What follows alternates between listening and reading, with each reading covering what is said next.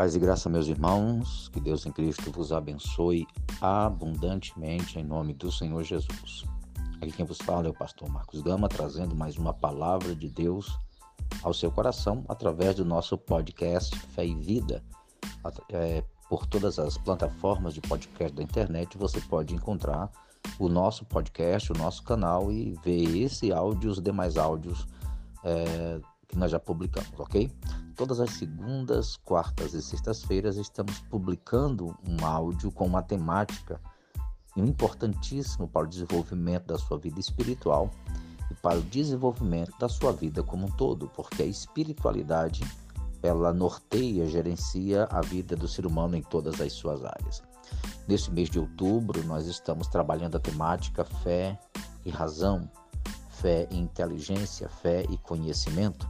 E já abordamos em, em, nos áudios passados essa temática explicando esta relação, desde a criação do, do homem, a queda do homem, o comprometimento da razão devido ao desligamento do homem e Deus, e temos vindo agora, nesses últimos áudios, construir a ideia da restauração, como essa razão humana pode ser restaurada. Então, nós estamos trabalhando esses últimos áudios deste mês, a restauração.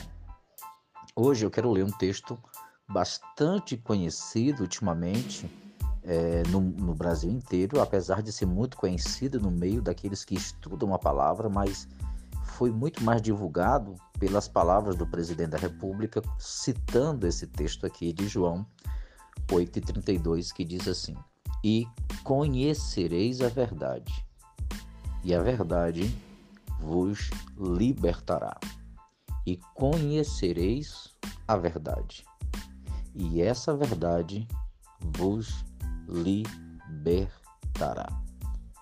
Perceba que o Senhor está falando de conhecer. Esse conhecer a verdade é uma atitude de gerar informações, gerar é, estruturas informacionais que condensem o conhecimento. O Senhor diz: E conhecereis a verdade. A verdade é aquela suma maior que condiciona a razão humana. Verdade são os princípios que norteiam as nossas decisões. Nós agimos de acordo com aquilo que nós acreditamos. Nós agimos de acordo com aquilo que nós temos por princípios e por preceitos. Se esses preceitos forem oriundos do coração corrompido humano, nós já vimos o potencial de destrutivo que ele tem.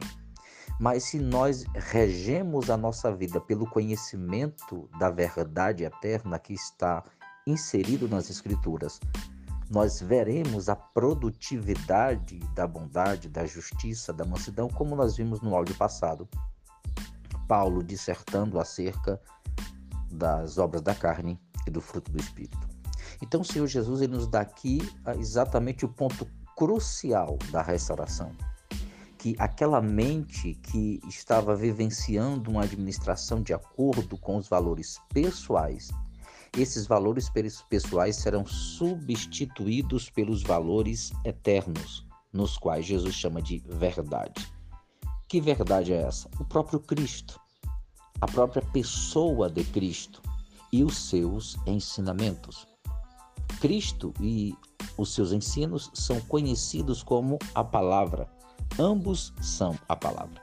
Então perceba, quando um coração ele deixa de ser governado pelo eu e é governado por Cristo através de sua palavra e de seu espírito, e os princípios que governam aquele coração são substituídos, os princípios humanos são substituídos pela palavra, não tem como aquela vida não influenciar aos que estão ao redor, não influenciar a sua família, não influenciar o seu bairro, a sua empresa, a sua cidade, a sua nação. É impossível. Por quê? Porque existe aqui um repasse, uma submissão ao conhecimento.